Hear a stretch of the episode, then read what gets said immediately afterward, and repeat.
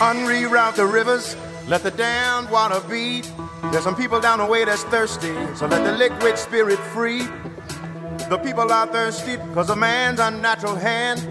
Watch what happens when the people catch wind, when the water hit the banks of that hard, dry land. Liquid spirit. Liquid spirit. Liquid spirit. Liquid spirit.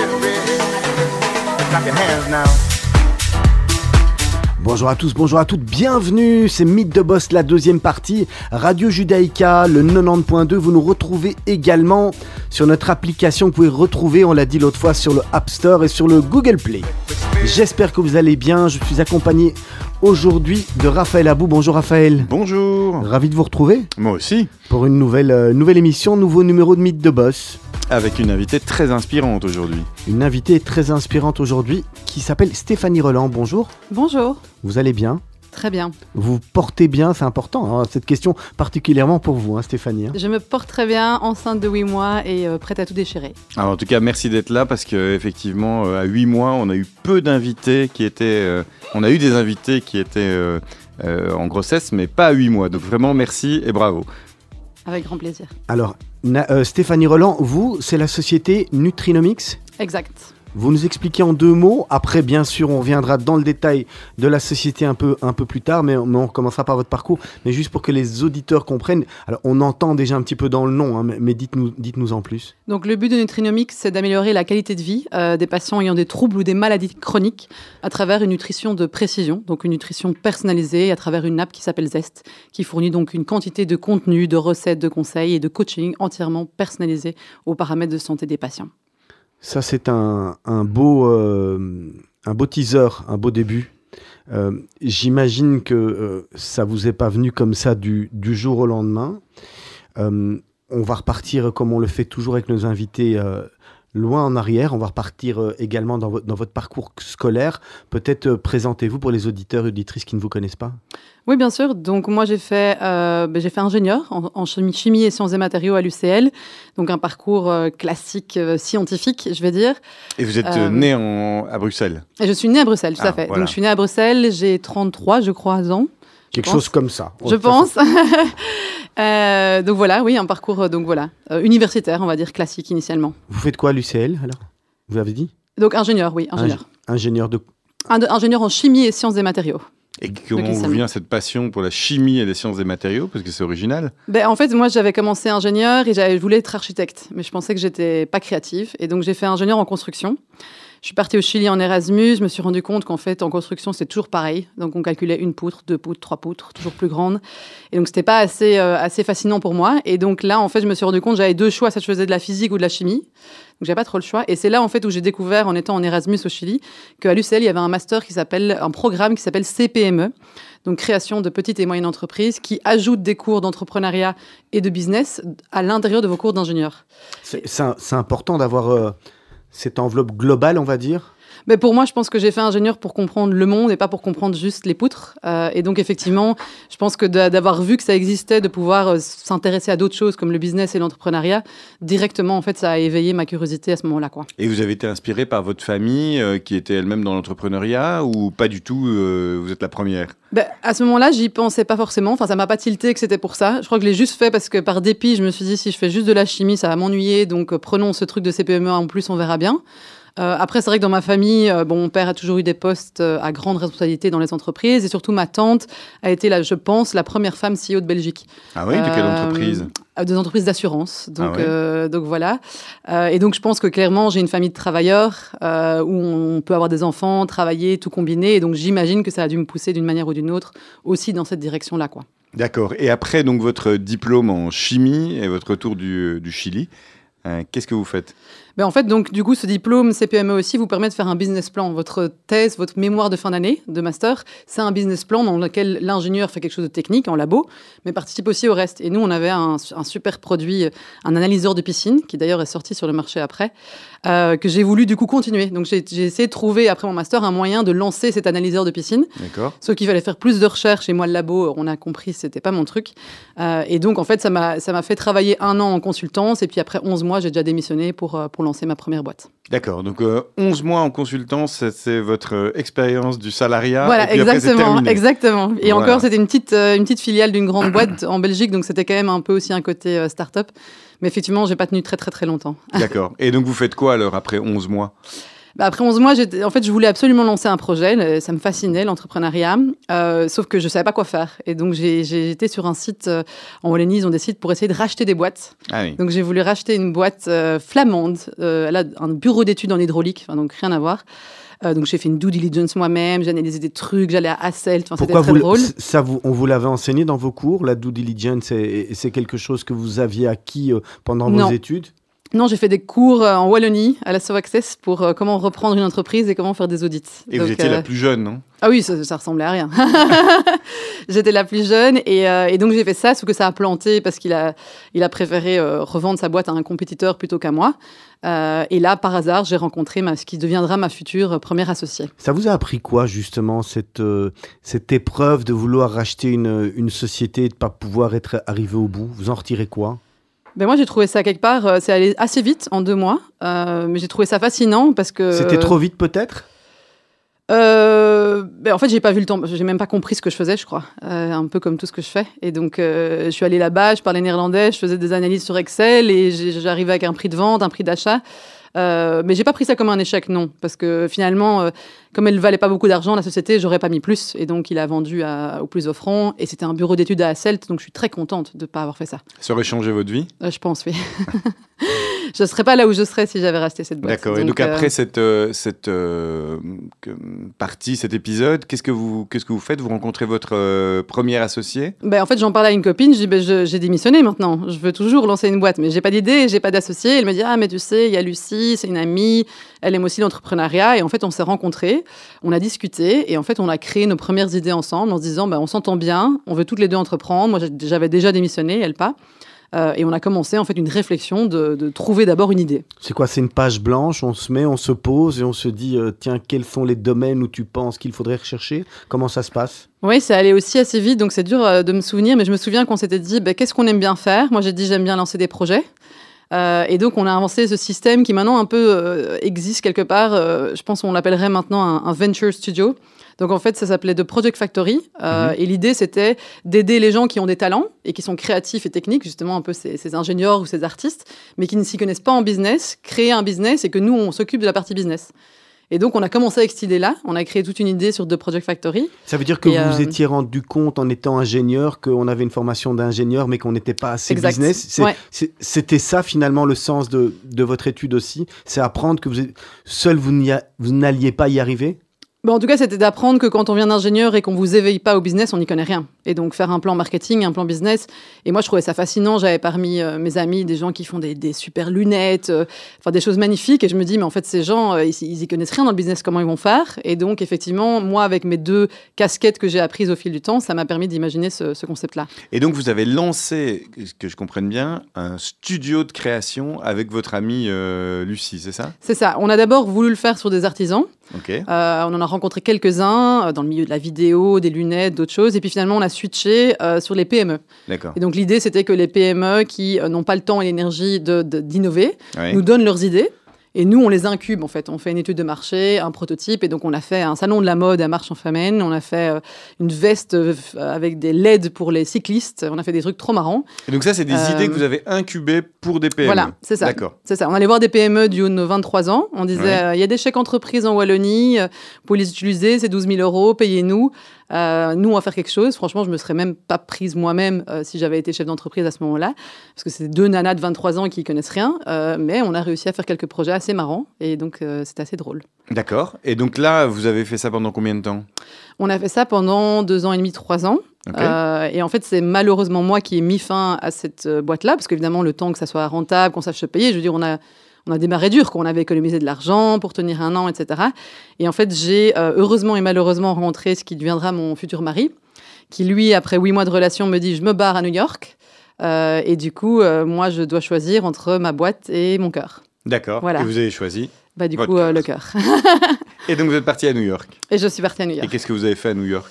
Euh, et donc, du coup, je suis arrivée là-bas. Donc là, effectivement, j'ai mis pause sur les deux projets qu'on avait avec, euh, avec mon associé. Donc, ça a été quand même très difficile. C'est difficile, ça, de dire à son associé je- j'arrête euh, quel- quelque part un peu au milieu du guet? Bah, si vous l'aviez invité, elle vous dirait que c'est un divorce. C'est vraiment quelqu'un qui est devenu, donc que je connaissais pas initialement, c'était une amie d'amis.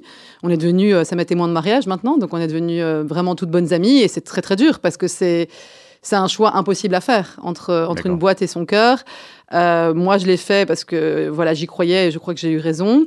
Euh, mais je veux dire, ça a été très très difficile émotionnellement pour elle aussi qui s'est retrouvée toute seule du coup. Elle, a- Euh, elle, elle a continué? elle- en fait, on avait, pour compliquer le bazar, on avait fait deux boîtes en même temps. Donc, on avait deux Project Factory et puis on avait repris une ASBL qui s'appelait euh, et qui s'appelle toujours les Débrouillardes. Oui. Et c'est des cours de bricolage pour débutants. Et en fait, on l'a transformé en société. Euh, on on l'avait aussi développé en parallèle. Et en fait, elle a choisi du coup de continuer avec les Débrouillardes, vu que de Project Factory, on pouvait quelque part le mettre en pause. C'était un peu de la consultance. Euh, mais du coup, je la laissais quand même avec deux boîtes, euh, avec le fait de choisir de les continuer toutes seules et pas à deux, ce qui est un gros- une grosse différence. Et donc, ça a été, euh, ouais, ça a été pas facile. D'accord. D'accord. Et vous avez surmonté ça euh, Voilà, on est toujours elle. Vous amis, on a toujours surmonté ça, ouais. Vous passez combien de temps à New York? Trois ans. et là, et, et là, quoi, vous, vous, vous travaillez pas, en fait, finalement, à ce moment-là? Donc New au York? début, on peut pas travailler parce qu'on n'a pas de permis de pas de travail. papier, j'ai dû me marier pour ça, euh, sinon Trump était pas content. Euh, mais euh, non, donc je- quand j'ai eu mon permis de travail, en fait, j'ai travaillé un an dans un startup studio aussi. Donc là, c'était assez sympa. On travaillait euh, comme entrepreneur en résidence. Donc justement, on allait dans les gros. En fait, c'était un peu de Project Factory, mais pour des énormes boîtes. Donc on allait voir Nike, Dow Jones, euh, le Wall Street Paper, tout ça. Et euh, on faisait des workshops d'une semaine que eux vendaient à des milliers et des milliers d'euros. Des workshops d'innovation avec leurs employés, dont ressortait un projet d'innovation. Et ce projet d'innovation, on finissait par l'incuber chez nous. Mais, mais, mais, mais quand on part à New York et qu'on revient, on- on n'est pas pareil. Parce Non. que New York, c'est euh, New York, c'est fou. On n'est pas pareil. Qu'est-ce qui vous a, qu'est-ce que vous a apporté New York? Euh, en fait, c'est marrant parce que c'est bon, c'est une ville beaucoup plus dynamique. Donc personnellement, euh, c'est chouette d'y être. Il y a plein de trucs à faire. On est un peu plus pépère en Belgique. Euh, après, moi, j'ai du coup, après ce startup studio, j'ai voulu lancer la même boîte que j'ai lancée maintenant ici en Belgique, À New York. à New York. Et donc j'ai su expérimenter les deux scènes. Donc j'ai été incubée dans un incubateur, etc. Euh, et en fait, j'ai pu comparer où c'est super bien d'avoir plein d'investissements, plein de startups, une effervescence à New York. Mais en fait, moi, à New York, j'étais rien. Parce qu'en fait, quand vous êtes ingénieur, on ne sait pas ce que ça veut dire là-bas. Chez nous, c'est un label. hein. Vous êtes ingénieur, c'est oh, c'est quand même des études difficiles, etc. Là-bas, ça veut rien dire. J'avais pas fait Google, Facebook, euh, j'avais pas fait une grosse boîte connue, donc en fait, j'étais rien. Euh, et en plus de ça, j'avais pas de réseau, j'avais pas de connexion. euh, et donc, en fait, pour lever des fonds là-bas, donc j'ai été prise dans un, un incubateur, ça c'était pas mal. Euh, et après, pour lever des fonds, c'était la galère, quoi. Je tapais euh, 56 000 noms. Euh, et je suis rentrée après en Belgique, j'ai recommencé un peu le même concept plus tard, et j'ai trouvé 200 000 euros en deux mois. Quoi. Donc c'est la différence entre euh, qui vous êtes et ce que vous représentez. Et donc j'ai trouvé ça un marché très difficile quand même. Vous avez trouvé ça Euh, injuste, en fait, un peu comme quand euh, votre, la société que vous vouliez racheter est allée chez quelqu'un d'autre Co- Comment vous le jugez Vous trouvez que c'est pas, pas faire Ou ça vous donne de l'énergie pour vous dire, bah non, maintenant, la prochaine fois, je vais le refaire autrement? En fait, ça vous faut un gros coup de... dans votre ego.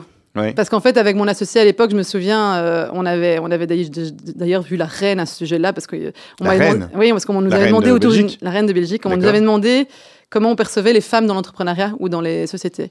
Et moi, j'avais dit, c'est un atout pour moi. Parce que, en fait, ingénieur et femme, waouh, ingénieur entre- euh, entrepreneur et femme, waouh. Et donc, ça nous ouvrait des portes. Bah, aux États-Unis, euh, un, j'étais même plus ingénieur. Deux, j'étais une femme. Il y, a- il y a quand même un- une plus grosse différence, je trouve, entre l'homme et la femme là-bas. Et donc, j'avais l'impression que je devais constamment me justifier et me prouver, alors qu'en fait, avant, je ne devais pas me prouver, quoi. D'accord, Donc ça, ça a été un peu dur, ouais. d'accord. Ça a modifié votre personnalité, votre approche des choses? Euh, ça m'a donné un bon coup d'humilité, je crois, mais j'en avais déjà un peu, je crois. Mais euh, par contre, ce que ça m'a appris énormément, c'est le pitching. Ça y a rien à faire. Les Américains, ils savent pitcher, présenter leurs projets. Donc, quand je suis rentrée en Belgique, en fait, je savais pitcher un projet correctement. C'est ça. Donc en fait, ça vous a pas coupé les ailes. Et quand vous arrivez en Belgique, là, vous êtes euh, reboosté. Voilà. Qu'est-ce que vous là, faites j'avais- je- ben là, du coup, pendant six mois, j'ai- rien fait entre guillemets. Je m'étais dit bon bah. et, de- et- et votre associé, vous, vous l'avez laissé seul alors à ce moment-là? Donc, donc moi, quand je suis partie les- aux États-Unis, elle, Ouais, fait- donc elle, elle, faisait quand- les débrouillardes. Ouais. Nous, on est, à ce moment-là, on était entre guillemets chacun sa vie. Et moi, j'ai commencé à me passionner de la nutrition aux États-Unis. D'accord. Et vous êtes revenu en Belgique. Et là, vous avez fait pendant six mois, vous avez réfléchi. Et puis, Ouais. Et puis euh, là, je me suis dit, je postule à une bourse de la ville de Bruxelles, à la région, sur, euh, pour mon projet, une bourse gratuite de 60 000 euros. Si je l'ai, je, re- je recommence. Si je l'ai pas, je recommence pas. D'accord. Parce que eu, vous, vous saviez pitcher les projets. parce que je savais pitcher des un peu mieux. D'accord. Et Euh, alors, donc vous l'avez oui. eu, visiblement. Donc je l'ai eu, et puis dans la foulée, je me suis dit, ah, j'ai besoin de bureau. Ah, ben il y a un truc qui s'appelle I Make I Start, qui est un accélérateur où ils fournissent des bureaux. J'ai Ouais. postulé. Là, vra- vraiment, on était en, en plein Covid. J'étais enceinte de six mois. Euh, j'ai pitché comme ça euh, par vidéoconférence, donc ils voyaient pas que j'étais enceinte, c'était pas mal. Vous êtes enceinte de 6 mois et enceinte de 8 mois. Là, il y a un truc. Bah, il y a deux enfants. C'est ça. hein. c'est comme ça que j'avais compris. Voilà. Mais donc du coup, j'étais enceinte de mon premier enfant.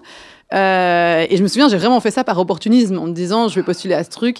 Et en fait, en deux jours après, il m'appelle et dit, voilà, on vous, donne 50 000 euros. Il y a un autre fonds d'investissement. En qui- plus des 60 000 que vous aviez avant. Oui, donc Ah, j'ai eu la 60 000 fortune, de bourse. J'ai pitché en disant que j'avais 60 000 de bourse, qui Ouais. aide. Euh, et puis, eux, eux nous ont dit, bah, vous nous avez convaincus, vous rentrez dans le programme d'accélération qui commence dans deux mois, euh, on vous donne 50 000, il y a un autre fonds d'investissement qui vous donne 50 000, et en deux secondes, j'avais 100 000 euros. Quoi. D'accord. Et là, c'était pour quel projet alors?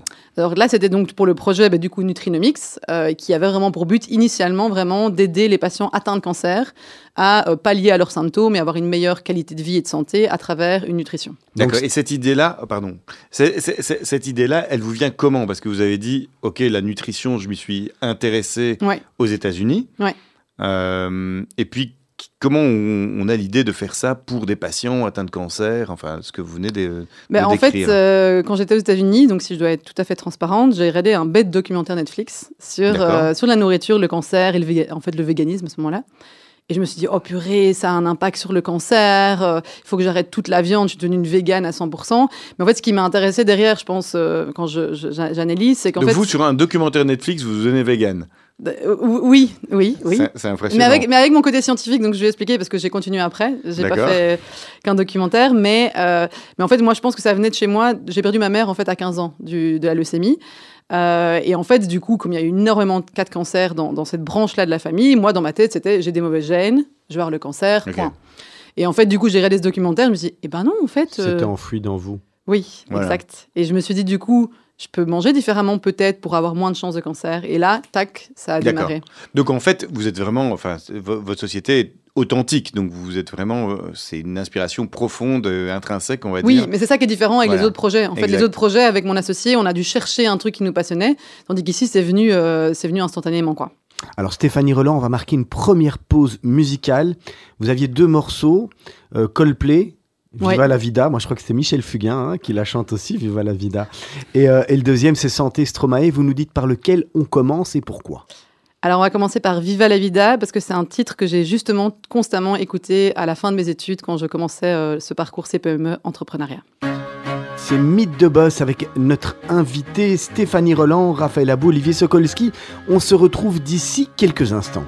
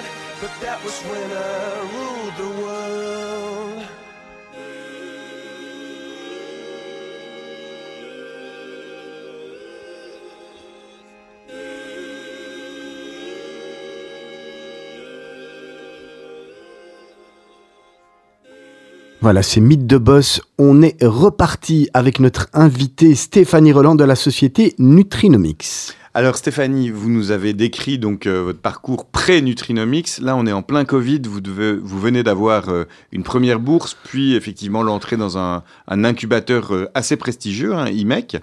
Euh, alors pour l'anecdote, vous, vous leur avez caché qu'à ce moment-là, vous étiez enceinte de six mois.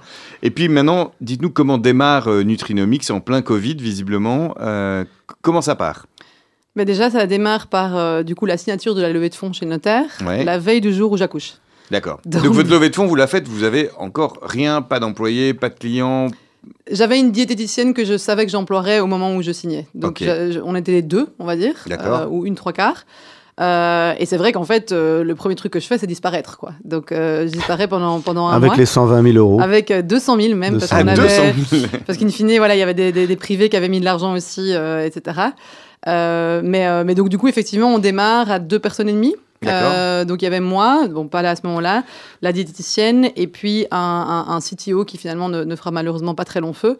Euh, mais donc voilà, on démarre vraiment avec pas grand-chose et pas beaucoup de temps et d'énergie euh, sur cette plateforme, donc Zest Cancer initialement. D'accord. Donc, une plateforme de nutrition pour les patients atteints de cancer. D'accord. Et donc ça, vous la, vous la lancez quand Mais du coup, on l'a lancé, la version bêta, en mars-avril 2021. En mars-avril Ouais. 2021. Donc il s'est passé quasiment un an entre le moment où vous avez eu votre, votre bourse et le moment où le, le- la... Oui, un peu moins parce qu'on l'a reçu en juillet, le temps. Mais effectivement, ouais, ouais, tout à fait. Le temps que l'application sorte, parce qu'en fait, le plus dur, c'est que c'est de trouver des techs en Belgique et de, et de se le payer. Des Donc en fait, euh, des développeurs. D'accord. Donc le, le plus lent finalement, c'est le développement de l'app. Euh, nous, on avait déjà commencé avec la, la nutritionniste à démarcher des hôpitaux. Donc tout l'aspect quelque part business, etc. Il était déjà là. D'accord. Euh, études de marché et autres. Euh, ce qui n'était pas encore là, c'était un produit qui ressemblait à quelque chose. D'accord. Alors ce produit qui ressemble à quelque chose, il ressemble à quoi justement? À ce moment-là, il ressemble à un site web. donc, c'était même pas une app, un site web sur lequel vous répondiez à un questionnaire. Donc, je, voilà, j'ai tel cancer, tel stade, tel symptôme. Nous, on avait un petit algorithme à ce moment-là, minuscule, euh, qui travaillait derrière et qui vous proposait des conseils appropriés pour aider à mieux gérer vos symptômes. D'accord. Donc c'est des conseils de nutrition. Voilà. Donc on vous dit euh, le matin vous devez manger ça, le midi Voilà. ça et là le soir autre chose. Avec des recettes. En fait, tout l'atout de ce qu'on faisait, c'était qu'en plus de dire manger plus de pamplemousse, moins de, de saucisses ou que sais-je, euh, vous aviez du coup une sélection de recettes qui, sur base de leur composition en nutriments, en calcium, vitamines, etc., euh, euh, étaient mises en avant pour vous parce que potentiellement, elles pouvaient vous aider à, à vous sentir mieux. Est-ce qu'on se sent mieux ou est-ce qu'on peut aussi guérir en, en- en mangeant euh, autrement? Alors légalement, euh, je dirais jamais qu'on peut guérir. Euh, euh, après, il y a toujours eu des, il y a- il y a eu des beaux exemples de, de rémission, on va dire naturelle, avec des gens qui, qui mangeaient moins bien. Euh, nous, effectivement, ici, on est plus dans, en tout cas dès le départ, plus dans l'aide aux symptômes ou l'aide à manger mieux quand on est en rémission. Parce que c'est quand même prouvé aujourd'hui que, euh, enfin même l'OMS le dit eux-mêmes, que 25% minimum des cas de cancer sont dus à l'alimentation. Donc je veux dire, l'impact de l'alimentation sur le développement d'un cancer est quand même énorme. Euh, et donc, en rémission, on peut aussi aider pas mal de patients à adopter une alimentation un peu plus équilibrée pour qu'ils ils aient moins de chances de rechute, en fait. Et, et- et là, effectivement, votre, votre, votre premier site, donc c'est bien de la, de la nutrition. Vous apprenez aux gens à mieux manger des choses naturelles. C'est pas un site de vente de compléments alimentaires. Non, jamais. En fait, on a toujours été que dans le conseil, donc dans l'accompagnement. Et, et comment vous vous interfacez à ce moment-là avec les médecins? Parce que les, les- les médecins, bah, eux, ils prescrivent des médicaments, en l'occurrence des chimiothérapies ou des rayons. Euh, vous venez en complément de ce qu'ils font, euh, vous les heurtez euh, Euh, bon, en toute transparence, ça, c'est toujours très compliqué parce qu'en fait, notre modèle initial, c'était de dire, ok, bon, ben, on va aller convaincre les hôpitaux et les oncologues et les diététiciennes hospitalières qu'on est complémentaires. Parce qu'en fait, en hôpital, il faut savoir que quand vous avez un cancer, on parle de nutrition que quand vous perdez trop de poids. Ce qui est un facteur aggravant du cancer. Et donc, si vous perdez trop de poids, hop, diététicien, hop, suppléments alimentaires, oraux, ça ressemble à des actimels euh, euh, achetés en pharmacie. Euh, mais si vous avez des symptômes, si vous voulez manger mieux, etc., donc le bien-être ou, la santé de manière générale qui n'est pas la perte de poids, on- n'adresse pas ça. Donc nous, on dit c'est parfait. Nous, on ne prend pas les gens qui, qui perdent du poids, on les acceptait pas sur la plateforme, on les rejetait. On prend tous les autres. Donc c'est génial, on vous propose d'offrir un service complémentaire à votre hôpital via notre plateforme Zest. Euh, et en fait, euh, ça passe pas du tout. Euh, Ça passe pas ben, En fait, les oncologues, ils- ni chaud ni froid, parce que eux, de toute façon, ils s'y connaissent pas en nutrition. Je veux dire, ma sœur est médecin, on sait qu'ils n'ont pas de cours de nutrition, et donc eux sont d'accord de dire, bah, oh bah oui, si on me pose des questions, je m'en débarrasse en envoyant sur Zest, comme ça il y a des réponses et des articles, etc. Donc eux, ça, ça va, mais c'est pas eux qui prennent les décisions nutritionnelles.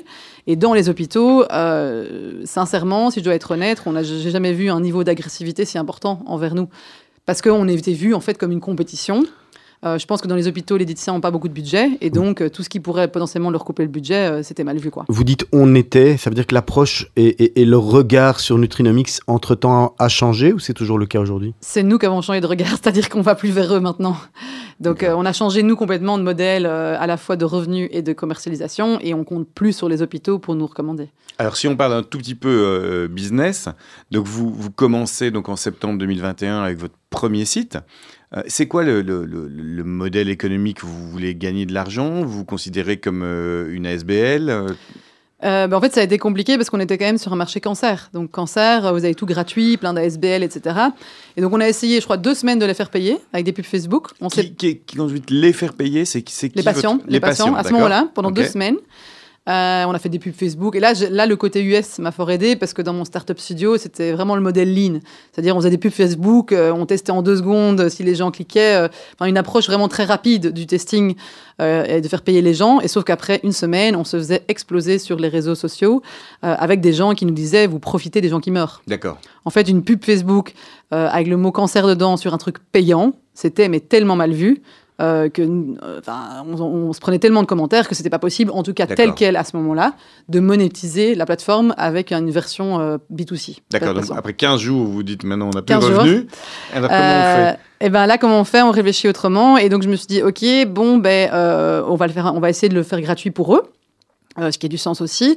Euh, et on peut trouver des partenaires pharmaceutiques, ce qui se fait beaucoup maintenant dans les, les sociétés de, de santé digitale. Euh, comme il y a plein de sociétés qui cherchent à être remboursées par l'INAMI plus tard, ben, en attendant, ils trouvent des partenariats avec des sociétés en général pharmaceutiques, qui pour ABCD, soit pour une question d'image, soit parce que justement nous, on aidait à, à- à pallier à des symptômes que leur traitement provoquait, euh, étaient d'accord de subventionner euh, l'application. Et donc on s'est mis en, dans des marchages de toutes ces grosses boîtes euh, pour essayer de financer la plateforme. Et Et ben là, là, c'est pas l'intérêt qui manque, mais tant qu'elle est pas recommandée par les hôpitaux, ça marche pas. d'accord. Donc en fait, vous, en- aviez un, un double, un double angle d'attaque. Il y en a un qui fonctionne un peu, mais régulatoirement en plus très compliqué, parce qu'on est limité sur la façon légale que les sociétés pharmaceutiques aient de payer, euh, et les hôpitaux qui ne voulaient pas. Donc en fait, après un an, donc juillet, euh, ta- tardivement, hein, juillet 2022, on s'est dit, OK, bon, on arrête ce modèle-là. D'accord. Et, et- et dans, votre, dans cette année-là, euh, en gros, ça, ça, ça, ça touche vraiment ce que vous vouliez faire. Vous êtes découragé à un moment vous dites euh, ça va pas fonctionner, ou au contraire, ça vous rebooste et vous dites on va repartir? Mais en fait, ce qui est dur, c'est que rétrospectivement, euh, entre fin 2021 et 2022, donc on est toujours sur ce modèle hôpitaux, etc. En fait, on était toujours deux et demi dans la boîte, en fait. Moi, la diète et, euh, et un développeur maintenant ba- basé à Berlin qui travaillait de, de 11h à 3h du mat. Euh, et donc, en fait, on n'avançait pas très vite. Euh, et moi, à ce moment-là, je me suis rendu compte, ben, mes 200 000 euros, ils partaient vite. Donc, il fallait que je lève des fonds. Et donc, même ce modèle pharmaceutique, j'ai pas vraiment su le tester parce que j'ai passé cinq mois à chercher de nouveaux fonds euh, que D'accord. j'ai que j'ai eu. Donc, ça, c'est génial. En mars 2022, du coup, 500 000 euros. Euh, mais je veux dire, ça m'a dévié, moi, complètement du focus business, en fait. Et qu'est-ce que vous racontez à ce moment-là euh, pour euh, lever 500 000 euros C'est quand même une somme importante. À des investisseurs, vous leur dites voilà, ça n'a pas marché comme ça, ça n'a pas marché comme ça. Donc vous avez un plan à ce moment-là? Non, le pire, c'est qu'à ce moment-là, je dis pas que ça n'a pas marché comme ça. Parce que je le sais pas encore entièrement. Je me dis, ça va marcher. euh, on avait plein de contacts pharmaceutiques. ça- on sentait qu'il y avait l'intérêt. On n'avait pas encore eu le temps de creuser, surtout moi. Donc, en fait, je vends une boîte avec une app qui tourne un tout petit peu. Euh, je vends un- une vision. euh, mais je vends un business model que la plupart des gens ne, ne croient pas. D'accord. Et que moi non plus. Et d'ailleurs, le, le nombre de noms que j'ai eu, c'était parce que ton business model ressemble à rien. Ok. Et donc ceux qui ont accepté, euh, donc iMake m'a fait confiance, euh, euh, j'ai un Mensura qui est une société de bien-être au travail et puis pas mal de privés et des publics, ils m'ont fait confiance à moi. D'accord. Et qui- eux, ils investissent, ils misent sur vous. Ce qui fout un peu la pression, ouais. D'accord. Voilà. Donc là, là j'ai eu pas mal quand même de, de, de moments. euh, bon, un, ça a fort déteint sur ma vie privée quand même, et ça déteint toujours, parce que euh, vous n'avez pas d'associé, vous êtes toute seule à lancer le truc, vous avez déjà un enfant, vous essayez d'avoir un deuxième, et puis vous avez des up and down constants, quoi. Donc, euh, donc ça, sur le mental, moi qui... Je suis pas forcément quelqu'un qui me pose beaucoup de questions, ça m'a mis dans des hauteurs d'angoisse quand même assez importantes, quoi. Je comprends. Et donc là, à ce moment-là, vous avez beaucoup de pression et vous vous réinventez, vous réinventez un nouveau, euh, un nouveau modèle de business? Ben donc du coup là, on signe, je pense en mars, oui, donc de l'année passée, il y a un an, euh, c'est 500 000 euros. Et en fait, ce qui est marrant, c'est que je pensais que ça allait aider, parce que 500 000 euros, chouette, on peut avoir une équipe et tout, mais la pression que ça met, c'est pire. Parce que vous avez plus, d'investisseurs, les fonds descendent plus vite. Euh, au lieu de dépenser 10 000 euros par mois, on dépense 30 000 euros par mois. Euh, donc, donc ça fout pas mal la pression. Et c'est vrai que du coup, à partir d'avril, j'ai commencé à bosser sur ce modèle euh, pharmaceutique. À partir de juin, j'ai dit ça marche pas. Et donc en juillet, euh, premier vrai board officiel avec les nouveaux investisseurs où je dis bah en fait moi j'en peux plus, euh, ma- mon équipe en peut plus, c'est pas le bon modèle, faut changer, mais je sais pas vraiment où on va. Voici deux propositions. C'est une équipe voilà. de combien à l'époque? Là on était quand même monté jusque donc on était passé de deux et demi et à ce moment-là en juillet de l'année passée quasiment à 6-7. C'est plus le même travail du coup? Il faut gérer, il faut Ah gérer ouais. les hommes, gérer les équipes. À l'époque, vous étiez juste avec euh, la, la diététicienne et, et le développeur. Et puis, et puis là, vous, de- là, vous devez structurer autrement. Mais en fait ce qui est, ce qui est Vous- dur c'est que c'est aussi sept personnes qui vous regardent et qui disent on fait quoi, on va où? Et quand vous savez pas, c'est horrible parce que c'est oui, oui, vous inquiétez pas, ça va aller. Euh, on a le board bientôt, on va prendre des décisions. Euh, donc c'est- c'est c'est- c'est compliqué quand Et même. là, vous voyez le board et il se passe quoi? Donc là, je vois le board. il- J'ai un board très bienveillant. Donc déjà, je dis, ben voilà, ça marche pas, A plus B. Euh, J'ai deux propositions, mais je les ai pas encore testées. Donc allons les tester. Et les deux propositions, Euh, vous les avez euh, créées comment? C'est c'est- c'est- c'est votre intuition, votre créativité ou c'est des retours de marché qui vous disent il faut faire ça ou ça? Ben, c'est un moment, en fait, il y a y a plus, y avait plus 10 000 options. Donc un, il fallait faire payer les gens. Mhm. euh, parce que, et deux, pour atteindre le marché en, en- en modèle marketing, vu que les hôpitaux, ça marchait pas, ben, soit on, on atteint nous-mêmes en digital, soit on passait par des partenariats. Et à ce moment-là, on envisageait des partenariats avec des boîtes de suppléments, justement. Euh, parce qu'on avait, euh, entre-temps, je n'ai pas dit, mais on avait élargi la plateforme pas que aux patients atteints de cancer. On avait fait le cardio, le diabète, donc on était sur un marché beaucoup plus grand public, sur lequel aussi les suppléments, c'est communément admis. c'est quoi les suppléments? Donc suppléments alimentaires type calcium, magnésium, les, trucs, les vitamines, des choses comme ça, qui est un marché très décrié dans le cancer, parce que si vous prenez des suppléments comme ça quand vous avez un cancer, ça peut potentiellement interagir avec vos traitements. Mhm. Donc nous, on- déjà, de toute façon, on n'en vend- vendra jamais et on n'en vend pas. Mais par contre, même faire des partenariats avec des boîtes comme ça, c'était un peu euh, illégitime dans le cas Et- du cancer. Et là, il y a, il y a des médecins qui interagissent avec vous pour vous faire euh, euh, vous dire ce supplément ou pas ce supplément. Co- comment vous décidez de, de dire, on, on- on- on va dire aux, aux patients de prendre des En suppléments fait, on, là, on, dit, on disait pas. C'était juste, en fait, on avait des idées Hmm. de comment faire des partenariats de commercialisation et utiliser les réseaux des boîtes de suppléments dans les pharmacies pour être co-vendus à côté. Donc, de, donc, on fera jamais des conseils de suppléments. On pensait, euh, et d'ailleurs, ça pourrait arriver encore, mais pas, c'est pas encore le cas, euh, pouvoir justement être dans des canaux qui matchent notre crédibilité, comme les pharmacies, etc., en étant associés à une boîte de suppléments. Donc, exemple, notre idée, c'était, euh, si vous achetez une boîte de magnésium, vous avez un mois d'accès à ZES gratuit. Vous voyez, à notre plateforme. Donc, c'était un moyen de Donc se c'est du faire... service qui est associé effectivement Voilà. à un produit qui est déjà ça. reconnu par les clients. euh, Voilà, mais sans que le supplément soit vendu ni proposé sur notre plateforme. Ça aurait été un service additionnel aux patients qui ont un supplément. Euh, mais ça, c'était voilà, c'était une idée qu'on avait. ça c'est votre option 1 que vous présentez au conseil. le Et CE1. l'option 2 c'est quoi alors? Euh, L'option 2 à ce moment-là, c'était euh, non, c'était ça. C'était plus dans la commercialisation. C'est qui on fait payer Est-ce qu'on fait payer le patient en direct Ah oui. ou est-ce qu'on trouve un moyen de faire payer ces boîtes de suppléments? Et qu'elles payent ce service-là pour leurs usagers quoi. si Et vous avez choisi quoi? Euh, là, pour l'instant, on fait payer le patient. D'accord. Euh, mais ce qui a été très compliqué, en fait, c'est que euh, bah là, on revient au niveau perso, mais donc, on est en juillet, on est en train de dire on change de cap, on se donne trois mois pour analyser le cap, donc là jusqu'à octobre. Et moi, en fait, en août, je retombe enceinte, sauf que j'ai toujours des gros problèmes. Et en fait, je me retrouve à- au premier mois de grossesse, alité pendant quatre mois, quoi. Et sous mes docs tellement forts que, en fait, je, je- voilà, j'étais plus là, quoi. Et alors, qui, justement, vous disiez tout à l'heure, j'étais solopreneur. Euh, là, vous dites, j'ai beaucoup de pression, j'incarne quelque part la société et son avenir. En plus, j'ai pris des, des gens autour de moi, puisque c'est des investisseurs qui ont misé sur vous. Euh, comment vous vous sentez, effectivement Vous dites, tiens, euh, je dois complètement réorganiser l'entreprise pour qu'elle puisse travailler sans moi Ou euh, vous dites, non, je vais mettre tout le monde en pause C'est quoi votre, votre réflexe à ce moment-là? Ben, je pense que la chance que j'ai eue, ou le mini peu d'intelligence, c'était que justement, après trois mois d'avoir engagé toutes ces personnes, ça me submergeait tellement moi de boulot que je me suis dit, si je mets pas des process en place, ça n'ira pas. Et donc, en fait, on a commencé à mettre des process. Donc, si tu dois faire ça, euh, va là-dessus. Donc, on a commencé à écrire des choses, laisser des traces. Ce qui fait que quand mon problème de santé arrive en août, en fait, euh, j'avais une équipe plus ou moins autonome, au niveau tech, pas au niveau business.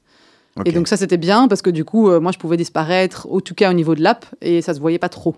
Pas trop. Et au niveau business, là, ça vous a ralenti? Mais là, en fait, il y avait que moi qui faisais du business. Donc, si j'étais pas là pour tester les nouvelles choses qu'on avait dit avec le board, bah, personne ne le faisait. Euh, et du coup, là, j'ai trouvé un super consultant qui m'a remplacé, euh, qui remplaçait à mon tarif de, de- un jour et demi semaine. D'accord. Mais c'était pas mal pour l'exploration qu'on devait faire pendant trois mois, quoi, pour switcher, quoi. Il se passe quoi aujourd'hui pour Nutrinomics? Vous en, vous en êtes où? Et, et, et, et, euh, et combien, combien vous avez de clients finalement? Bah, du coup, on est passé par euh, beaucoup de mois de tests et erreurs depuis, depuis hum, octobre, depuis qu'on a décidé cette, cette nouvelle stratégie. Donc, on avait euh, 2000 utilisateurs sur la plateforme, des patients atteints de Ce qui est cancer. pas mal. C'est ça, mais quand vous voulez les faire payer, on tombe à 6. Donc, euh, sur le cancer. Et donc, effectivement, là maintenant, on a fait un gros switch euh, récemment euh, sur toutes les plateformes qu'on avait sur vraiment un objectif de- de- d'aide aux patients en douleur chronique. Donc, maintenant, en fait, on, on, change un petit peu d'axe quelque part. euh, et maintenant, on est dans des, grosses sessions de tests pour justement accompagner les patients atteints de douleurs chroniques, euh, qui peuvent être des douleurs après cancer. Euh, et, du coup, maintenant, on commence à les faire payer, mais et à enfin quasiment trouver notre modèle de revenu, mais c'est pas encore 100% le cas. C'est vraiment très compliqué dans ce qu'on fait, parce qu'on s'est rendu compte récemment, c'est que sans, un accompagnement humain, qu'une app, en fait, ça marche pas quoi. Les gens s'attendent à avoir un accompagnement humain euh, qui, les, qui les suive via l'app dans la nutrition, parce que sinon c'est trop automatisé, et je crois qu'en Europe, on n'est pas prêt. quoi. D'accord. Est-ce que votre avenir, c'est pas faire finalement euh, des consultations nutritionnelles euh, en ligne avec des vrais nutritionnistes, enfin des vrais. Donc on, le- on fait. pas hein. que vous avez des faux, mais Non, avec. Euh, on- donc là, on le fait, mais c'est vrai que c'était pas forcément la proposition de valeur mise en avant avant. En fait, avant, on mettait l'app, l'automatisme, les listes de courses, vous pouvez vous faire livrer, c'est génial, etc. Euh, tout est personnalisé. Mais en fait, si vous avez une super app avec plein d'infos personnalisées, mais que les gens, ils n'ont pas besoin de l'info, ils ont besoin de la guidance. euh, ben en fait, tout ce que vous avez construit, la valeur n'est pas perçue. Euh, et en fait, aujourd'hui, c'est vrai que nos, nos seuls compétiteurs européens qui, je pense, fonctionnent pas trop mal, c'est ceux qui parfois ont même pas d'app et font juste des consultations en ligne, quoi. D'accord. Donc c'est la question qu'on se pose aujourd'hui, c'est la- justement la- l'approche humaine versus l'auto- l'automatisation. quoi. Vous pouvez nous donner un, un- un exemple de, de patient, euh, euh, je ne vais pas dire de qui vous avez euh, vraiment changé la vie, mais, mais que vous avez aidé vraiment dans une manière significative euh, à aller mieux avec un, un- un plan nutrition? Ben, Il y a plein de patients atteints de cancer, mais le, le plus moderne maintenant, donc là on est sur un gros focus de l'endométriose, je ne sais pas si vous voyez, Ouais. donc une maladie euh, euh, des femmes euh, qui, qui, a un- qui ont un endomètre et un, de l'utérus qui s'enflamme et qui fait des douleurs horribles, atroces, qui est une maladie beaucoup plus Ouais. diagnostiquée maintenant. Et en fait, c'est des gens où, typiquement, nous, on s'adresse maintenant à un marché où la médication ne suffit pas, n'existe pas ou ne suffit pas. Et donc, vous avez des douleurs constantes. Et nous, ce qu'on fait justement, c'est qu'on propose des changements étape par étape et on arrive à jusqu'- pas à guérir de nouveau, hein, mais on arrive à soulager de manière quand même significative leurs douleurs menstruelles, leurs douleurs euh, articulaires, euh, musculaires, etc. Donc, euh, donc ce qu'on arrive à faire, c'est proposer des changements nutritionnels avec tout l'accès ben, de l'app, les, recettes, etc., pour actionner le changement, qui leur permet du coup de, quand même av- avoir des niveaux de douleur significativement plus bas dans, ce qu'ils font. Moi, j'aimerais revenir sur un, un- point qui m'intéresse dans l'entrepreneuriat et surtout dans votre, dans votre histoire, c'est quand vous recrutez des gens. Donc, quand vous recrutez des, des- des personnes qui vont venir travailler avec vous, ils viennent pourquoi? Parce qu'ils sont fascinés par euh, euh, guérir les gens ou parce qu'ils vous trouvent euh, inspirante? C'est- quoi les ressorts des gens qui viennent travailler avec vous? Bon, déjà, j'ai fait plein, plein d'erreurs de recrutement, euh, beaucoup, l'année passée Comme surtout. monde, hein. Comme tout le monde, mais ça, ça coûte du temps et de l'argent. euh, mais surtout que dans le digital, c'est dur de recruter en Belgique. Euh, product manager, développeur, mon CTO en est en Espagne, quoi. Donc, c'est impossible. Euh, et en fait, c'est marrant parce que je crois qu'il y a une dualité entre euh, le côté nutrition, les diététiciens, nutritionnistes, que j'arrive facilement à recruter parce que je suis innovante, ma boîte est chouette, un, un chouette objectif. Et donc là, c'est facile. Ouais. Euh, dans tout ce qui est développeur, product manager dans le digital, bon, déjà, il n'y en a pas assez en Belgique. Et puis là, alors, en fait, ce qu'ils analysent, peu importe ce que vous faites, il faut que vous ayez la bonne culture, lever assez de fonds, que vous soyez un peu prestigieux. Et là, en fait, on a complètement du mal. Nous, on- à notre... et je pense que pour un développeur, surtout aussi les masculins, la nutrition, c'est un peu moins sympa que la data science, par exemple. D'accord. Donc, euh, donc là, on a quand même plus difficile. je. Donc vous n'avez pas, vous avez pas des développeurs qui sont fascinés par guérir, euh, par euh, le, le- le soin aux patients euh, Bah, je dirais que mon CTO m'a dit qu'il adorait ce qu'on faisait, mais est-ce que c'est vrai ou pas ou, euh, Dans son on pitch d'entretien, je lui sais dire pas. c'est vrai quand même. Mais oui, oui, ça, ça, je sais pas. Mais les, les- les femmes, ont- enfin les femmes, je dis les diététiciens nutritionnistes, oui. Euh, et les femmes en business, peut-être oui. Mais en tout cas, sur le côté digital, un peu moins. D'accord. Et aujourd'hui, donc, euh, euh, vous êtes euh, avec ce nouveau, ce nouveau business model. Là encore, vous avez votre approche de d'essai-erreur. Vous dites, tiens, je vais tester pendant un mois ou deux mois ou trois mois, et puis après, je peux revenir en arrière et changer. Ou là, maintenant, vous dites, tiens, euh, on tient quelque chose et, euh, et on va aller à fond euh, dans cette voie-là Un mix des deux, c'est-à-dire qu'on sait qu'on tient quelque chose avec la cible qu'on adresse maintenant. On sait qu'on a maintenant une app de qualité. Donc maintenant, on a tous les outils. Euh, on n'a pas encore trouvé exactement la bonne mécanique avec le bon prix et le bon. Mais par contre, on est dans le, le testing quotidien, quoi. Donc nous, euh, il y a encore un mois, on faisait des changements sur le site tous les deux jours, des pubs tous les deux jours. On analyse la donnée, on a plein plein de données qu'on qu'on traque, euh, et le lendemain on switch. Là, on a fait des pubs ce week-end, euh, elles n'ont pas marché. Hop, bah, on analyse, c'est quoi le problème, hop, et on change soit les pubs, soit le site, soit l'onboarding, quoi. Donc euh, ouais, on change vraiment tous tous les deux jours. Il y a une prochaine levée de fonds qui est prévue. Il y a un, un moment, vous allez à nouveau avoir besoin, j'imagine, de, de, Ouais. de continuer. Vous, vous, vous allez y retourner au, ch- au charbon? Ben là, le, effectivement, ben là, ça, ça- ça descend un peu vite sur le compte euh, et ça monte pas assez vite. Donc, il va, il va falloir effectivement relever des fonds vers septembre de cette année, même, même, même avant. Euh, là, le gros problème étant que euh, ben, ma grossesse et mon accouchement ne tombent pas à pic. Idéalement, il faudrait lever des fonds dans deux mois. Euh, sauf que j'ai envie de prendre un congé maternité de pour une fois trois mois, donc euh, et pas, une- pas un mois comme la fois passée. Donc euh, voilà, on a dû, c'est des choses qui se sont adressées au board. C'est comment on fait avec le congé de maternité de Stéphanie pour pouvoir lever des fonds et tenir jusque là, quoi. D'accord. Ils peuvent peut-être vous faire un bridge financing, on peut leur faire un appel. Peut-être, mais là, là maintenant, on a aussi réduit nos coûts et j'ai récemment onboardé quelqu'un qui va potentiellement aussi devenir mon associé. Donc ça va, voilà, ça va aider aussi, quoi. D'accord. Est-ce que vous pourriez donner un, un conseil, aussi, vous devez donner un conseil le, le plus important euh, aux, aux auditeurs qui, qui écoutent pour, pour améliorer leur, leur santé en, en, en termes de, de nutriments? S'il y avait un conseil à donner? Euh, manger naturel. C'est-à-dire que, par exemple, exemple classique, euh, il faut manger, oui, moins de viande, mais il faut surtout manger moins de produits transformés. Donc, je dirais le plus naturel et le plus végétal possible, mais en passant pas par des alternatives du genre euh, Beyond Meat, où en fait c'est du processed végétal. Vous voyez ce que je veux dire? C'est transformé. Beyond Meat, euh, pour, pour les auditeurs, donc c'est des hamburgers euh, Voilà. à base de soja, je pense. En fait, il y en a plein maintenant dans les alternatives végétales, tout ce qui est fromage, vegan, etc. Oui, c'est bien, vous consommez moins de viande pour l'environnement, mais in fine, euh, c'est transformé à souhait et ça a aussi un impact prouvé sur le développement, par exemple, d'un d'un cancer.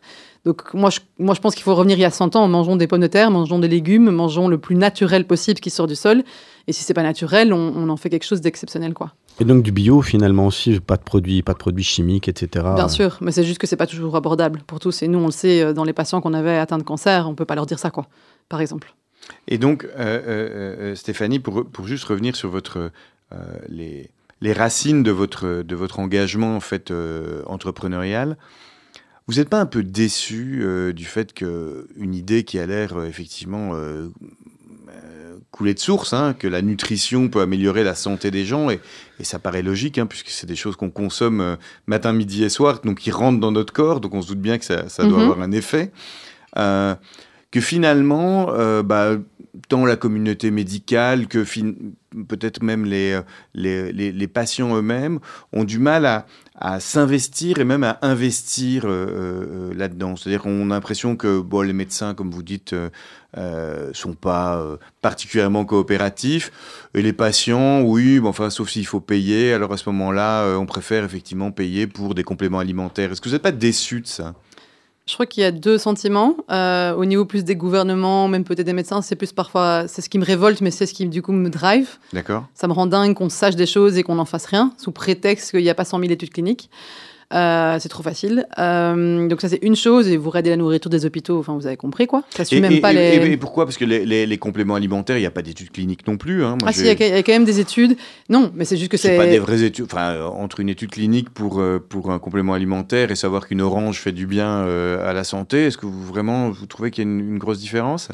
Euh, non, c'est juste qu'on peut plus facilement isoler un composant dans, une- dans- dans un, dans un complément alimentaire. Et donc, on sait analyser ce que ce composant fait dans votre corps.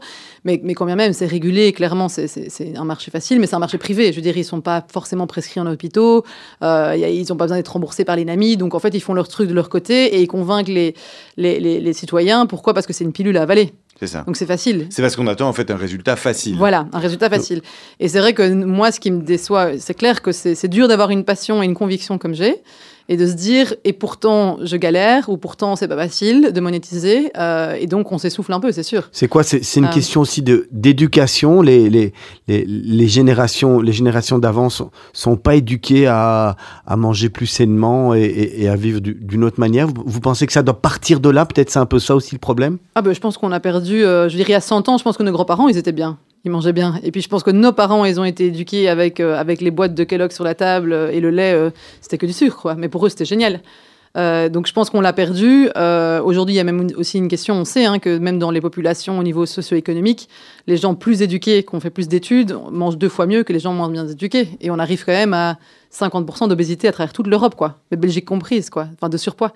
Donc c'est, c'est, il y a un truc qu'on rate, mais pour moi, si on le rate, c'est aussi dû au gouvernement et au fait de ne pas éduquer correctement dans les écoles, par exemple. Mon fils va à la crèche, ce qu'il bouffe, moi, je suis pas d'accord, quoi. Ça suit pas les réglementations de l'ONE. Si déjà euh, les, les- cantines ne, font, ne suivent pas les règles de l'ONE, on, on- ça démarre mal, quoi. Et, Donc- et vous pensez qu'après, ça nous, ça, ça nous tient effectivement toute notre vie? Bah oui, si vous mangez du... Moi, je vois mon fils, il a deux ans et demi, euh, il mangeait du fenouil il y a un an, il mange plus de fenouil maintenant. hein. Plus de courgettes, mais par contre, euh, du fromage, du sel, du poivre, du sucre, euh, ça, passe facile, quoi. Et, et du côté des médecins, parce que vous dites qu'en fait, votre premier choc, ça a été que le, le- le- le milieu hospitalier ne vous a pas accepté, en fait, en tout cas. Il vous a pas sponsorisé et il vous a à peine euh, toléré, on va dire. Oui, tout à fait. Euh, ça- ça- comment vous l'expliquez que les médecins soient si focalisés sur effectivement euh, uniquement de, de, de l'oncologie ou des radios ou des, ou des, ou des traitements euh, externes? Bah, je pense que les médecins aujourd'hui, à part les bons généralistes, hein, et les, les jeunes d'ailleurs, ça, je veux dire, sou- s'ouvrent beaucoup, hein, tout l'aspect qu'on appelle holistique, qui prend en charge Ouais. la personne dans, son ensemble. Euh, je pense que les autres, c'est des techniciens. Et donc, euh, en fait, ils sont dans un créneau, quoi. Déjà, ils communiquent pas entre eux, mais donc voilà, s'ils guérissent le genou, ils font des opérations du genou et ils vont pas faire autre chose. La douleur qui suit le genou, la préparation, etc., euh, ça, tombe aux oubliettes. Donc, je pense que c'est des bons des très bons techniciens. Euh, mais je pense que du coup, sur le côté intégratif, holistique de l'approche de, la personne en, tant que telle, je veux dire, vous êtes une femme, vous parlez de vos douleurs, ou un homme à votre médecin, les trois quarts du temps, on s'en fout de votre douleur. Vous voyez ce que je veux dire? D'accord. Et donc on Euh, n'essaie pas, de la on pas de traiter la, la cause de la douleur et éventuellement on va traiter le symptôme. bah, C'est ça que je trouve dommage. Oui. On est quand même beaucoup dans une médecine euh, occidentale de traitement de, de symptômes. D'accord. Et vous pensez, donc j'imagine que vous êtes, vous avez une conviction là-dessus, mais vous pensez que ça va changer euh, à, à- à- à- à quel terme? Euh, je pense que ça change déjà dans ma, génération, c'est-à-dire que nous, tous les parents que je connais, etc., de mon âge, on va déjà aussi, même nous-mêmes, mais du coup payer très cher pour des médecines alternatives, euh, quelque chose qui, règle plus la cause que, juste les conséquences. Euh, donc déjà, je pense que le citoyen le fait de son côté quand il a les moyens. Je pense là, bon, de suivre un peu ce qui se fait à Bruxelles et en Belgique, on mise sur la prévention, mais on est nulle part, quoi. Donc euh, tant, que je pense que ça va être très compliqué pour un, un gouvernement de prouver que la prévention financièrement euh, tient le coup. Et donc en fait, j'ai pas beaucoup d'espoir que ça change malheureusement beaucoup. D'accord. Il y a des pays où ça change plus vite?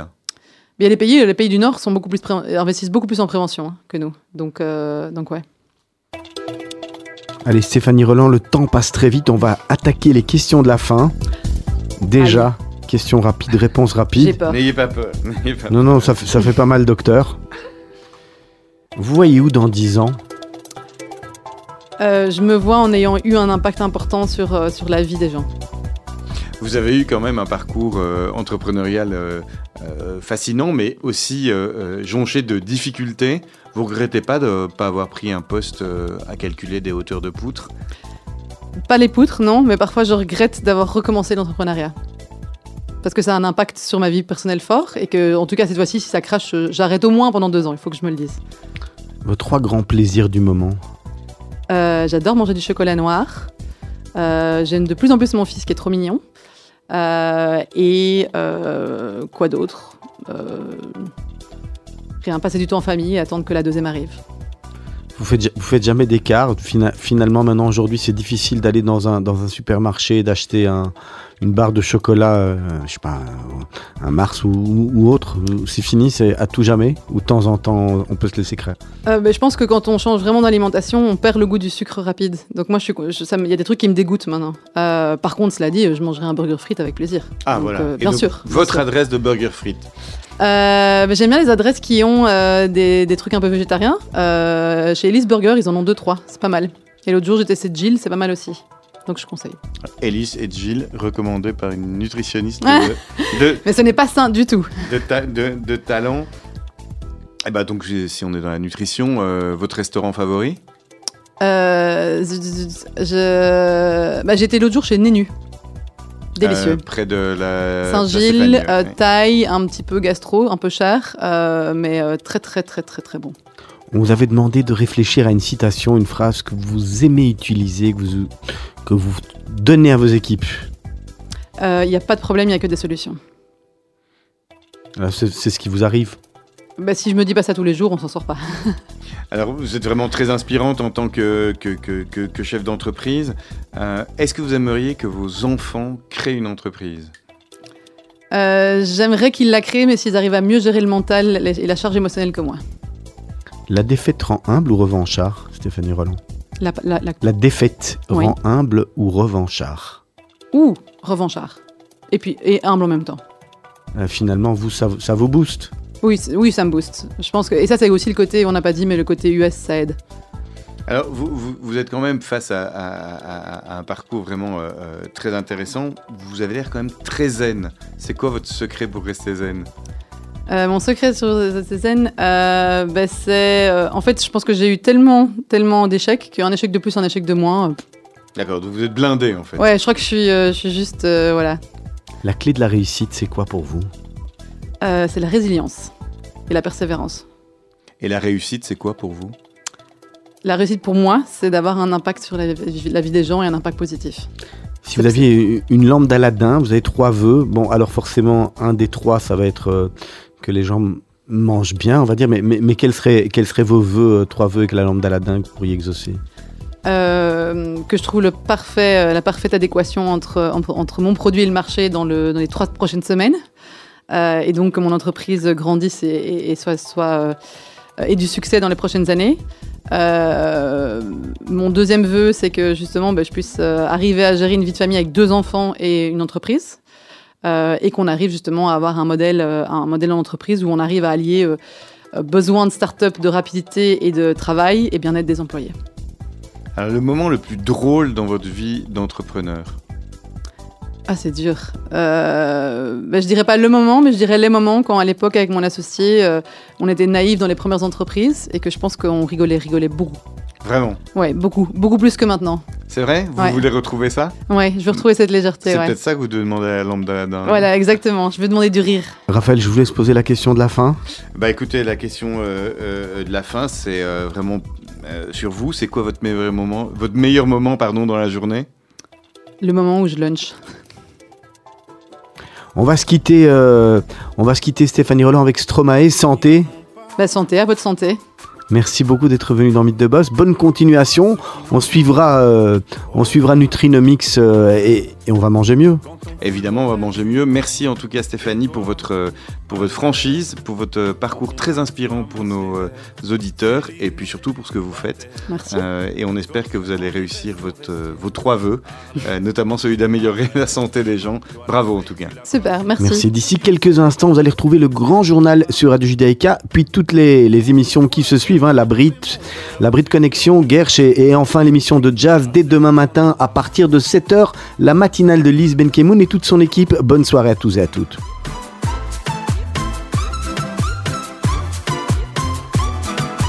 Quoi les bonnes manières? Pourquoi je ferais semblant? De toute façon, elle est payée